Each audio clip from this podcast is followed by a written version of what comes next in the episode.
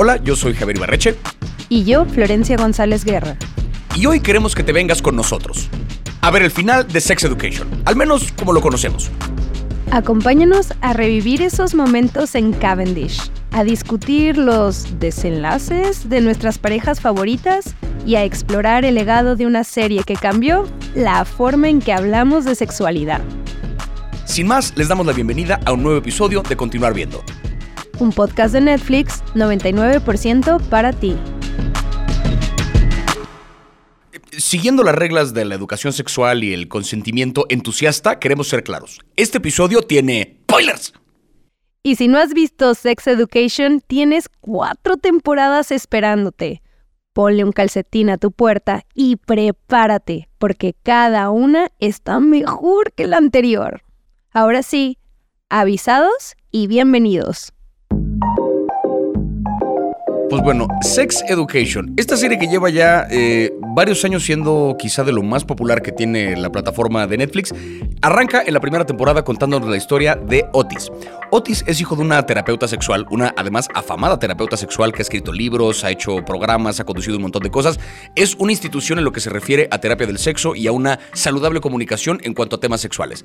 Otis, siendo hijo de esta mujer, tiene como cierto expertise teórico, digamos, en temas de sexualidad y entonces decide montar una suerte como de clínica de consejos sexuales en su escuela y él está enamorado además de una compañera suya que se llama Mif, que empieza a ser como su manager y empieza ella a gestionar las citas y Otis es el que está dando estas terapias sexuales. Básicamente esa es la premisa de la primera temporada, con un Otis además que sigue sin poder enfrentar su propia sexualidad como individuo. Es muy bueno dando consejos para los demás, pero él solo como que no sabe cómo manejarla. Y a lo largo de tres temporadas vemos el desarrollo tanto de Otis como de Mif, como de otros personajes que rodean a esta pareja, en una escuela que se llama Moordale, pero al final de la tercera temporada hay un cambio importante y es que cuando la escuela se revela y digamos que manifiesta esta libertad sexual y este deseo por explorar la sexualidad desde un lugar inteligente y saludable, la escuela termina siendo cerrada y varios de los alumnos de Murdale tienen que mudarse a otra escuela. Una escuela llamada Cavendish, que es la que conocemos en esta temporada, y que representa un cambio importante porque todo lo que les tenían prohibido y restringido en la primera escuela, aquí es más que bienvenido. Entonces, es raro para los alumnos llegar de repente a un lugar en el que todo se puede, cuando ellos estaban acostumbrados a que siempre les dijeran que no. Eso es lo que vemos en esta nueva temporada y creo que me pareció la forma más sensata y certera de cerrar esta serie porque no podíamos quedarnos en Murdale después de que ya habíamos visto esta como evolución de la escuela, de los personajes a partir de su escuela. Tenía que haber un cambio importante de, de espacio. ¿Tú, Flo, cómo lo viste? Yo empecé diciendo como, ¿en serio? ¿Otra temporada de Sex Education? Obviamente siempre deseando más Sex Education porque es buenísima, pero también pensando en que ¿qué más? ¿Qué más va a pasar? Y tengo que decir que sí me sorprendí bastante. Siento que en esta temporada vemos a unos personajes mucho más complejos, adultos, quizá como llegando a, a entenderse mejor. Y creo que el gran protagonista de esta temporada es la relación con los padres o la reconciliación con los padres y las madres, ¿no? Mm, como que es a diferencia quizá de los primeros episodios donde teníamos a Mif y a Otis como los principales actores, en esta temporada los principales actores no son nada más como, digamos, the main characters, ¿no? Y creo que esto es un gran acierto de la serie al bajarle la cantidad de contenido de los main characters, hacer que todos tengan una participación relevante, pero que algo los una en común y que tiene que ver mucho con la relación con sus padres y las ganas de ser diferente o descubrir su propia sexualidad en este entorno donde pues cada, cada persona tiene un problema diferente. Sí, creo que dentro de esto que planteas, o sea, hay, dos casos, hay un caso muy extremo, que es obviamente el caso de Mif, ¿no? Que en algún momento de las primeras temporadas descubrimos que su mamá tiene un problema de drogadicción, a cada rato se desaparece y regresa. Tuvo una hija pequeña a la que Mif en algún momento se vio obligada a llamar a las autoridades para que se la llevaran a ella a rehabilitación y a la hija a una, ahora sí que a un centro, a un orfanato, a un algo donde pudieran como colocarla con una familia que sí la fuera a cuidar y que no la fuera a poner en peligro. Entonces, ya desde ahí era una relación complicada y en esta última temporada la mamá de Mif ni siquiera aparece. Solamente Mif, estando estudiando en Estados Unidos, le llega de pronto una llamada que su mamá está enferma, ella regresa a Reino Unido y se entera luego luego que su madre murió de una sobredosis. Ahí también hay otra cosa que es la relación con la mamá, que Miv como que nunca pudo conciliar cuando ella estaba en vida y que trata de conciliar una vez que muere, afecta también esta cosa que tiene con Otis. Porque Miv se muda a Estados Unidos justo cuando parecía que iba a empezar una relación con Otis y de repente la realidad intervino y le dijo a Miv, ¿sabes qué? Tienes una oportunidad profesional importantísima en Estados Unidos, vete para allá, no te quedes por este güey que pues apenas, y, apenas empezó una relación. Entonces como que Miv logra conciliar las dos cosas, la cuestión con Otis y la distancia, al mismo tiempo que la cuestión con la mamá, en esta cosa bien bonita donde es la mamá de Otis la que le dice, Miv, o sea, nunca tuviste a alguien en tu esquina apoyándote, yo te apoyo. Aquí estás y como que de repente ya, eso era todo lo que le hacía falta a Mif. O sea, desde una cosa como esa a una cosa como el caso de Adam con su papá, que parece que se había como alejado de la familia y genuinamente se ve que quiere cambiar. Hay de todo con la relación con los papás y sí es cierto que es, eh, a mí me parece como una gran prueba de cómo uno nunca está demasiado viejo para cambiar. Esta idea de que uno ya se, ya se fijó su cerebro, no es cierto. O sea, uno, si eventualmente la vida te expone a situaciones nuevas, eventualmente como que cambias tu, tu enfoque a ciertas cuestiones de qué implica el género, qué implica la sexualidad, puedes de repente cambiar el chip, no importa cuánta no importa qué edad tengas, y puedes como adecuarte a la nueva normalidad. Y creo que también lo que nos hace o lo que persigue es que tengamos conversaciones difíciles, pero desde una forma donde el consentimiento obviamente es lo más importante, ¿no? Pero también donde podamos decir cómo nos sentimos en un entorno seguro y sabiendo que a lo mejor tus amigos o tu familia te van a permitir equivocarte, eso es para mí como el gran aprendizaje, ¿no?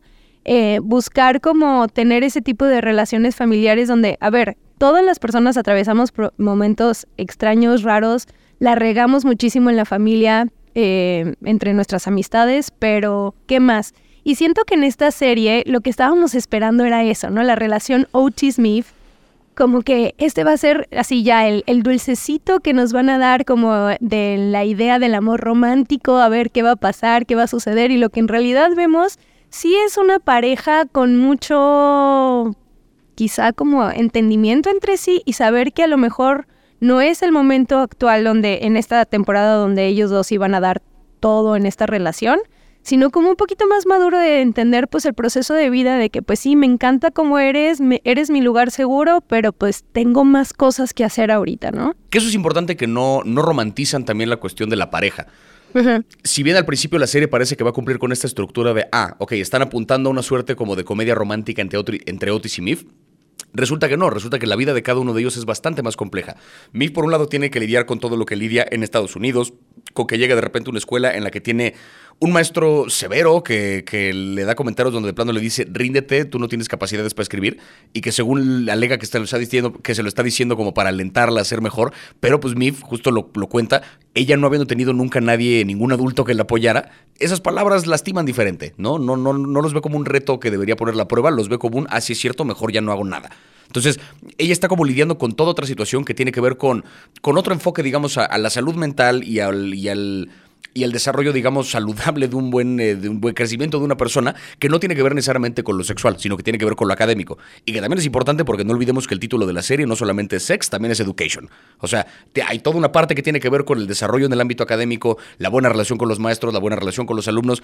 Sobre esto, ahora sí que hay un contraste importante entre Moodle y Cavendish, la escuela que vimos en las primeras temporadas, la que vemos en la nueva. Ay, obviamente vería Cavendish así, por favor. Pero me gusta que incluso, es de cuenta que la comparación Cavendish-Mordale, digamos que en Cavendish es todo lo políticamente correcto, ¿no? Es todo lo inclusivo, el sound healing, eh, toda la, ajá, toda la inclusión, ¿no? Porque vemos que incluso hay como estos eventos donde siempre hay una persona que está dando los mensajes para en lenguaje de señas. Em, todo hay como esta inclusión. Yo escogería Cavendish, pero lo que me gusta de la forma en que lo presentaron es en el conflicto, ¿no? O sea, Cavendish no es el espacio idílico, eh, no es Mordale, que en Mordale era todo prohibido, todo negativo, todo, pues donde había una como restricción de la libertad muy cañón y acá es como el full libertad. Imagínate, ¿no? Que una preparatoria en México funcionara de esa forma donde los adolescentes digan qué es lo que va a suceder en su preparatoria, cómo va a ser, qué clases van a tener, em, todo eso se me hace como una locura. ¿Tú qué crees que hubiera, qué pasaría si, si en una preparatoria sucedería, o sea, de la misma forma que Cavendish, pero en México? O sea, ¿qué cosas a lo mejor hubieran sido diferente en tu educación, educación sexual también, si, si hubieras estado en una prepa como estas? Bueno, para empezar, creo que, o sea, el, haber tenido a un terapeuta sexual que fuera un, compañero, ¿sabes? O sea, que no es, no es una persona, no es un adulto al que vas a hablar, es como, ¿por qué le voy a hablar de sexo a este güey que ni conozco? O sea, es, es, un, es un, par tuyo, ¿no? O sea, un, un, similar a ti que tiene tu misma edad, que va en tu misma generación y que por alguna razón sabe un chingo de esto y te puede dar consejos desde un lugar a lo mejor menos profesional, pero por lo mismo un poquito más identificable, ¿no? Como más fácil de relacionarte con. Ya desde ahí hubiera sido muy diferente porque hubiéramos podido tener conversaciones en torno al sexo con una persona que sí nos entendería. O sea, eso, eso creo que hubiera sido muy valioso. Y en general creo que, y ahorita hablaré más al respecto, la apertura que hay en cuanto a la comunicación sobre lo que implica el sexo a nivel educativo es muy pobre todavía. Yo lo que pienso es el, el qué pasaría si existiera Cavendish en la vida real, en México, por ejemplo. O sea, así que eh, pienso, digamos, a lo mejor en una escuela tipo Montessori, en cuanto a la parte académica que tiene como esta cosa de, de, la apertura, de que uno va como formándose con diferentes disciplinas, diferentes herramientas. No es este sistema rígido donde a huevo estudias esta materia para sacar una calificación, sino que hay como un poquito más de libertad para que uno se desarrolle, pero en cuanto a lo académico. En cuanto a lo sexual, esa es la parte en la que creo que no existe como tal. Yo lo que pienso es, en general, cuando una persona eh, se considera ya un adulto, y sé que un adolescente de preparatoria no es un adulto, pero recordamos lo que era estar en preparatoria, nos pensábamos adultos, ¿no? O sea, cuando una persona se piensa a sí misma un adulto y quiere que la traten como adulto, según yo, en general, si te tratan como adulto, te comportas como adulto. Eso es básicamente lo que ocurre. O sea, si de repente te da la libertad de tú escoge tus horarios, tú escoge tus tal, vas a escoger horarios de clase y vas a ir a clase y vas a ser responsable y vas a, o sea, veía hace poquito un experimento de alguien que ponía, eh, en lugar de asignar vacaciones fijas a los empleados de una empresa, dejaron que cada quien escogiera sus vacaciones y no había restricción. Había como, pueden escoger cuantas vacaciones quieran, cuantos. Sí, había una libertad ridícula. Y los como que contrataron este programa decían, esto se va a salir de control, o sea, nadie va a venir a trabajar, va a ser un cagadero, vamos a perder dinero. O sea, denle un ratito y si de plano no funciona, me corren. Ok. Pasa como un par de semanas y ven que no hay ningún impacto negativo, tampoco ninguno positivo todavía, pero no pasa nada malo. Dicen, bueno, demos de chance un rato más. Terminan de hacer este como programa durante tres meses y resulta que después de tres meses subió la productividad, la gente estaba como trabajando trabajando de manera más, eh, más efectiva. O sea, como que la empresa ganó más dinero y lo más cagado de todo fue, al final de los tres meses la gente tomó la misma cantidad de vacaciones. Sí, total. Porque es que tampoco tienes el dinero para irte tantos de vacaciones. Y la gente quería ir al trabajo y quería hacer el trabajo, pero de nuevo, si me tratas como adulto, te trato como adulto. Si no me tratas como pendejo, no te trato como pendejo. La gente al final sabe que tiene responsabilidades que cumplir. En la medida en que dejes que lo haga, lo harán. A mí en mi experiencia como adolescente lo que más me cagaba era que me dijeran qué hacer. Me daban ganas de hacer lo contrario. Y si yo ya iba a hacer algo, pero antes de hacerlo alguien me decía, deberías tal, ya no quiero hacerlo. ¿Me explico? O sea, había como una cosa de, de querer pelear contra esa autoridad. Y creo que el manejo de la autoridad en una escuela como Cavendish, eso es lo que está interesante. Los maestros están ahí como guías, pero no como para obligarte a la de huevo a nada. O sea, existen opciones. La adolescencia es ese momento donde estás descubriendo cómo vas a ser de adulto, ¿no? O la, la posibilidad de equivocarte mucho sin que tengas mayores consecuencias. Y creo que das en un punto bien chido que no me había dado cuenta desde antes, pero si a, a problemas de adultos amerita respuestas de adultos, ¿no? Y que es un poco lo que vemos en el conflicto que sucede con Otis y O que básicamente el personaje entre Otis, eh, bueno, el conflicto entre Otis y O es que llega Otis a Cavendish y encuentra que hay otra terapeuta sexual y dice, yo estoy segura que tú me robaste mi idea, ¿no? Y esa es como la, la verdad de la que él se sostiene. Y O está como muy en plan, ok, deja, te voy a dejar hacer todo lo que tú quieras, no voy a entrar como en este conflicto igual de poder, sino lo que vamos a hacer es a través de la democracia. Y entonces se supone, ¿no? Que hay esta atmósfera de que en Cavendish no hay chisme, porque el chisme es negativo, ¿no? Em, pero incluso luego empieza a cambiar esa narrativa en el que dice, no, es que el chisme no es tan negativo per se, sino hay que entender, o sea, que, que no todo puede ser tan luminoso y también debemos de entender que hay errores y está chido con eso. Y lo que pasa entre Otis y O es que es una pelea discursiva y narrativa para convencer a las demás personas de quién es el mejor terapeuta sexual y quién debería de ser, digamos, como el consejero de los alumnos. O sea, toda esta tensión es lo que va llevando, ¿no? Hasta el final a, los alumnos de Cavendish como a, resolver sus problemas personales y colectivos. Y em, bueno, empieza a pasar que Otis se conflictúa muchísimo con su mamá porque O tiene una relación profesional con la mamá porque es invitada a un programa de radio. Y lo que vemos ahí es una pelea discursiva completamente, ¿no? Que es quién tiene las mejores herramientas o discursos para hablar sobre este tema y atacar al otro.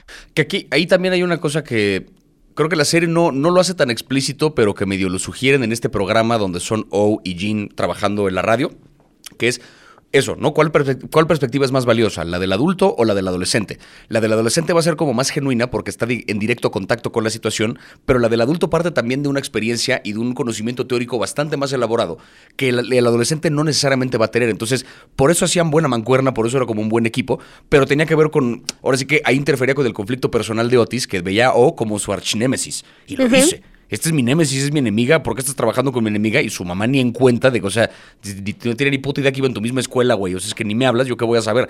Entonces, ahí el, justo esta cosa de la perspectiva del adulto versus la del adolescente, creo que es lo que más se trabaja en esta temporada. Coincido contigo en esto de que el gran protagonista es la relación con los papás, pero también vemos no solamente con los papás propios, sino con los papás de los otros. ¿No? El cómo, cómo de repente conectan, o sea, cuando Eric le toca tomar clase con el papá de Adam, que pues es su ex, cuando de repente Mif tiene una conversación con la mamá de Otis, que es la terapeuta, que aparte apenas, hoy, apenas en esta temporada caí en cuenta que nunca se habían visto. o sea, como que yo asumía que ya en algún momento... asumía que en algún momento ya se habían visto, pero resulta que no. Eh, y por supuesto, este conflicto entre O y Otis, que aparte le da a Otis un buen conflicto ya a nivel más estructural, a nivel narrativo. Es muy interesante que pongan este conflicto para la cuarta temporada porque Otis ya se ve más o menos consolidado como el terapeuta de su escuela.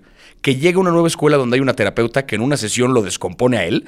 Eso ahí tenía que ser, ¿no? O sea, como que tiene que ver un reto más grande, más a largo plazo. Y me gusta también que, si bien los personajes, y esto creo que hablo en general por todos los personajes, eh, caen en esta cosa que es lo que decíamos, lo políticamente correcto, el que son, ahora sí que el grupo YC genuinamente más diverso, más incluyente que puedas ver en el elenco de una serie. ¿Son los eh, más populares? Exacto, ninguno está exento de vicios. Y eso es bien importante también, porque son personajes que se sienten reales. Abby, que es como la persona más popular de la escuela, ¿no? Que es esta chica trans que es, ahora sí que es como la reina, lo que era Ruby en la escuela anterior.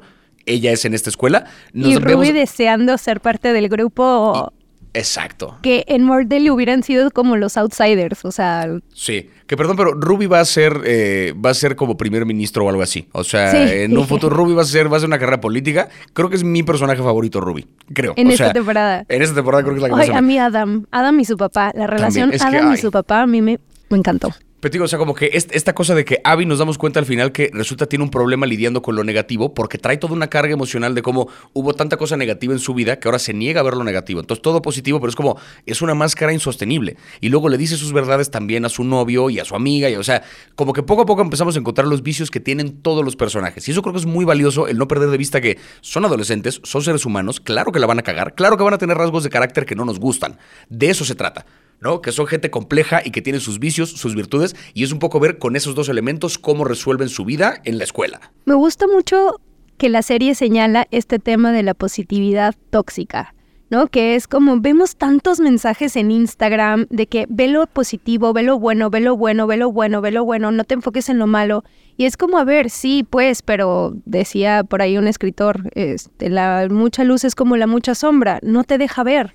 Y entonces es eso, ¿no? O sea, le, dicen como, hay un momento en donde puede soltar ella lo que realmente cree de sus amigos. Y a mí me pareció muy valioso porque en este lenguaje de tratar de ser políticamente correcto, eh, hay una idea donde es, deja que las demás personas lleguen a su propia conclusión de su propia historia, ¿no? Y muchas veces por eso por, yo me he sentido limitada a decir qué pienso sobre el proceso de una amiga o un amigo, ¿no? Y se me hace bien chingón que hay este momento en donde Abby está como que, ok, les voy a decir lo que realmente pienso de ustedes.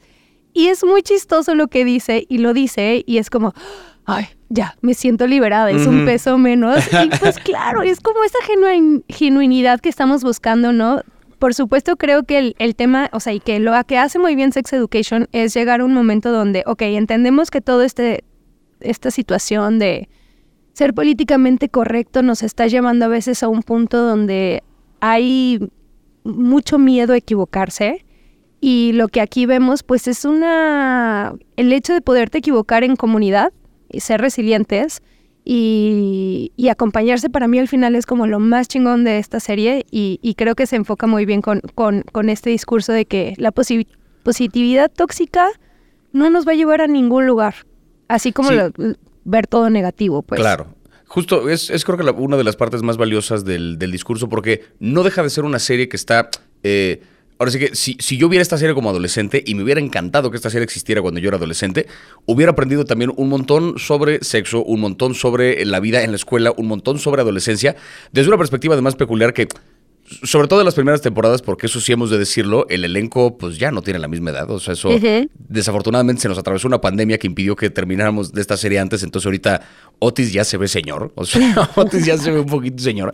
Pero. Ay, no, la escena del pene, por favor. Bueno. Hay que mencionarlo adelante. Pero este, pero creo que es valioso porque, o sea, eh, para, para un público nuevo que va a ver esta serie, creo que sí lo va a poner a cuestionar un montón de cosas. Más allá de lo que pueda aprender y del dato específico que pueda sacar de la serie, lo va a poner a aprender un montón de cosas en torno al cómo preguntar.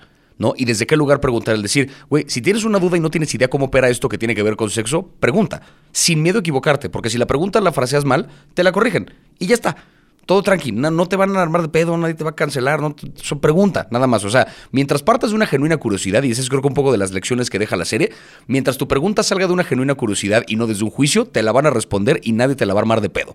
Porque la curiosidad se satisface, no se castiga. Totalmente. Oye, ¿y hay algún personaje con el que más te identifiques tú o que digas... Eh, o sea, creo que en diferentes momentos cada quien se puede identificar con algún personaje, pero quiero saber Javier Ibarreche, ¿con qué personaje de Sex Education se identifica? No estoy seguro. Creo que em, hay, hay una parte en la que creo que sí. Eh, creo que me identifico sobre todo con los personajes que peor me caen en algún momento de la serie. O sea, como los que, los que más disfruto ver y que digo, ay, qué padre, ojalá fuera mi amigo, creo que son con los que menos porque justo admiro como a la distancia. Creo que me vi mucho en momentos, tanto en Otis como en O que son los dos que yo más odié durante la temporada. Porque son los dos que de repente era como, me daban ganas de cachetearlos y es un güey, no te estás dando cuenta de lo que estás haciendo. O sea, Otis en la forma en que luego trataba a mí, en la forma en que se hablaban cuando estaban a distancia, o en la forma en que negaba por completo su pasado con Ruby. Y como que si hay una parte en la que yo reconozco, por lo menos en mi adolescencia, reconozco esa parte de decir, no me gusta esta, este momento de mi pasado, voy a bloquearlo. Así como a O no le gusta admitir que en algún momento fue la bully de Ruby. Yo que no, fui bully en algún momento, eso, Dios bendito, pero, pero digamos que el equivalente con un momento así como oscuro del pasado era, no, lo voy a bloquear por completo. Esta cosa de no saber cómo abordar el sexo porque aunque puedes saberlo a nivel teórico, no tienes idea en tu propio cuerpo qué pasa, cómo se siente, ahí me veo reflejado también en Notice, ¿no? O sea, esta, esta parte en la que no sabes cómo, cómo, cómo entrar, cómo preguntar, creo que me veo un poquito en esos dos y me caga porque son los que más odié en la temporada, pero pues por algo fue, ¿no? Lo que te choca, te checa, bien dicen. En tu caso, ¿quién fue? Pues yo siento que como que esta temporada me regaló a dos, o sea, un personaje con el que ya me identificaba un poco era con Mif, ¿no? Así como de que, ay, güey, o sea, sí, una infancia ahí medio dura y como que, pues, armarte así alrededor, protegerte un montón y ya sabes, así. El otro personaje que me regaló esta, esta temporada que realmente me gustó como el progreso, porque en las temporadas anteriores como que no me gustaba mucho, es Amy. Eh, lo que ella hace a través como de que pues la relación con Isaac, que al principio llega y dice un comentario capacitista, ¿no? Y está cañón todos los mensajes, aquí una pausa, todos los mensajes hacia, o sea, como para señalar el capacitismo que hay en la sociedad. Eso quiere decir cuando creemos que las personas con discapacidades tienen que ser tratadas de forma diferente. Em, bueno, eh, le dice un comentario a Isaac súper capacitista y entonces Isaac eh, le responde y ella después reacciona y dice, ay, me equivoqué, perdón. Y entonces empiezan a tener como una relación en donde él le ayuda a explorar su último trauma que vimos en la temporada pasada, que era que pues un tipo en el autobús abusó de ella de alguna forma y ella todavía lo trae mucho como en su subconsciente todo el tiempo pensando, ¿no? Y ella empieza a hacer una serie de fotografías para como superar el trauma. Y a mí ese momento donde ella está tomando, eh, ya casi al final de la temporada, ella está tomando fotos como siendo como muy autoexplorativa y luego quema los pantalones que llevaba esa noche como en un acto muy, no sé, psicomágico o lo que sea. Eh, está chingón ver esa transformación de Amy, creo. Y, y esos dos son los personajes con los que más me identifiqué en esta temporada.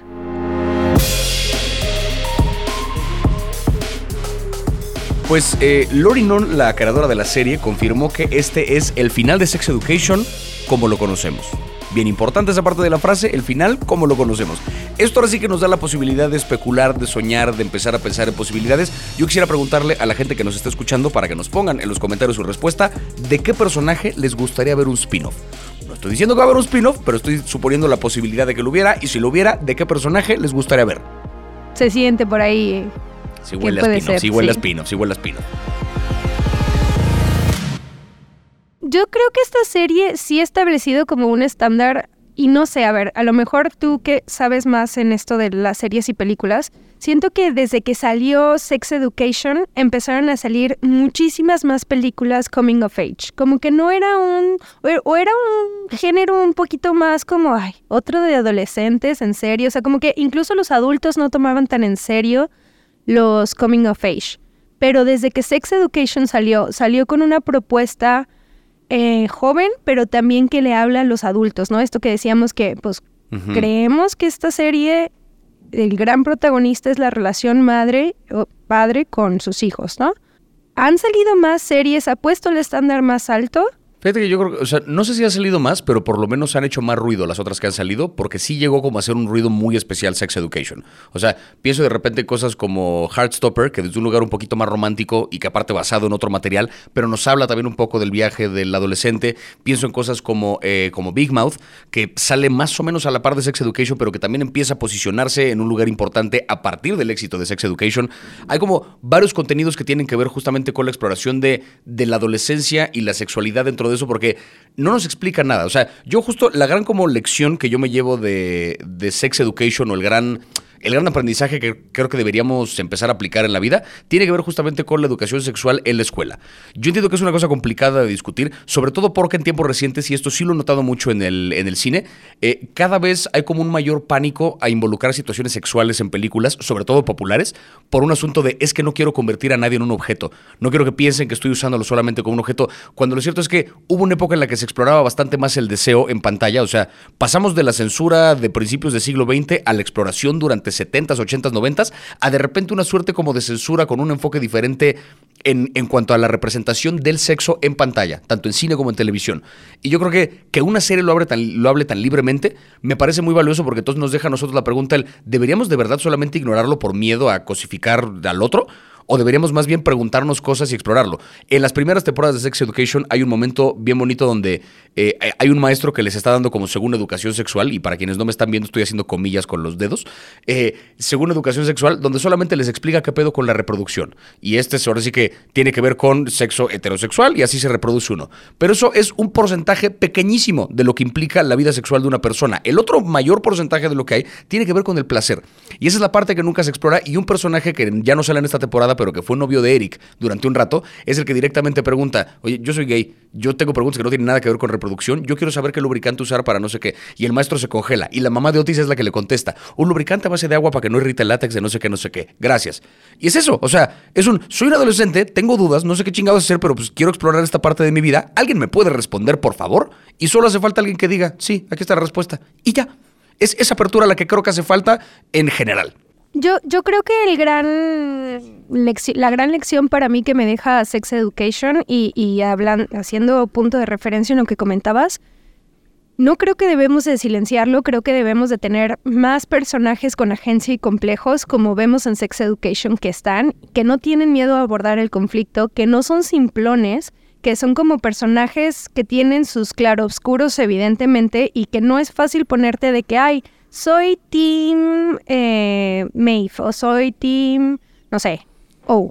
Em, sino que pues todo el tiempo es una serie de ir y venir entre que te cae mal, te cae bien, estás a favor, estás en contra y creo que eso es también el gran aprendizaje.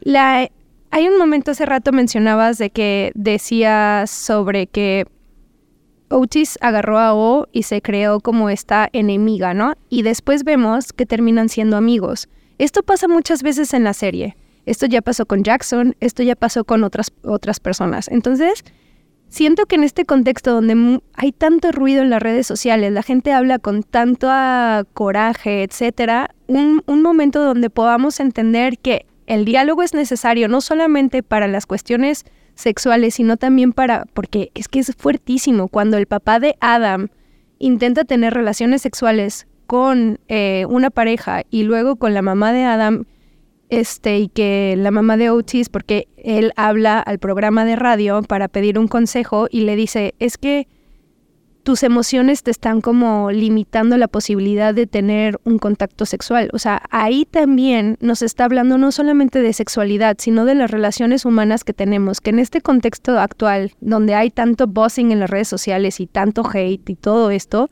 creo que lo que da es la posibilidad de ser amistades incluso desde el conflicto.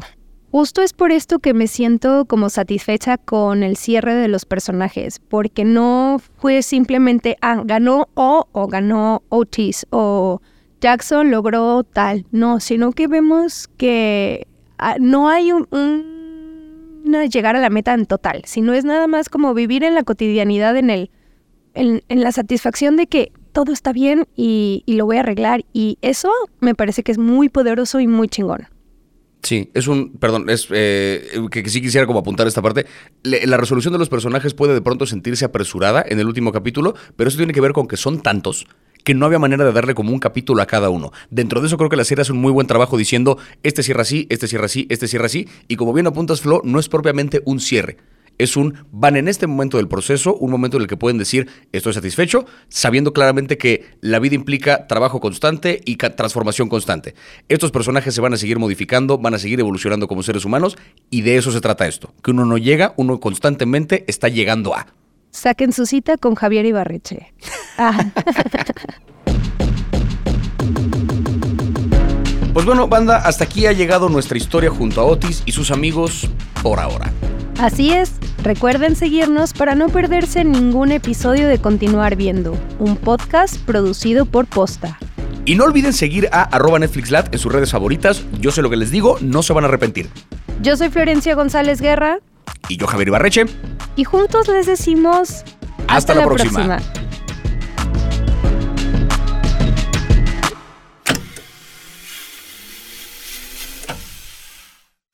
ahí? Si te quedaste con ganas de más historias que tienen que ver con adolescentes, con la escuela, con sexo, con amor, con todas estas cosas, no les dejamos de recomendar la serie Heartstopper. Eh, basada en una novela gráfica muy popular, esta serie que lleva dos temporadas cuenta la historia de un joven que se enamora de un compañero suyo y vemos un poquito una historia similar a la de Sex Education, pero más desde la perspectiva de lo romántico que de lo sexual. Sí hay un abordaje al tema de la sexualidad y cuestiones de género dentro de la serie, pero tiene más que ver como con esta parte idealizada del amor romántico que uno vive en la adolescencia. Una serie que raya un poquito como en la fantasía, un poquito en la caricatura, precisamente por el lenguaje de novela gráfica del que sale, donde de pronto hay intervenciones animadas, pero es una cosa muy linda y es, como bien lo dice la serie Heartstopper, una cosa que hace que se te frene o por lo menos que se te caliente un poquito el corazón. Muy divertida, muy conmovedora y no dejamos de recomendarles tampoco el episodio que grabamos de continuar viendo en torno a Heartstopper. Si no han visto la serie o si ya la vieron y quieren un poco más de contenido, pásenle a Spotify a escuchar el episodio que grabamos de continuar viendo sobre Heartstopper para rascarle más detalles, más datos curiosos y mucha más información acerca de esta serie.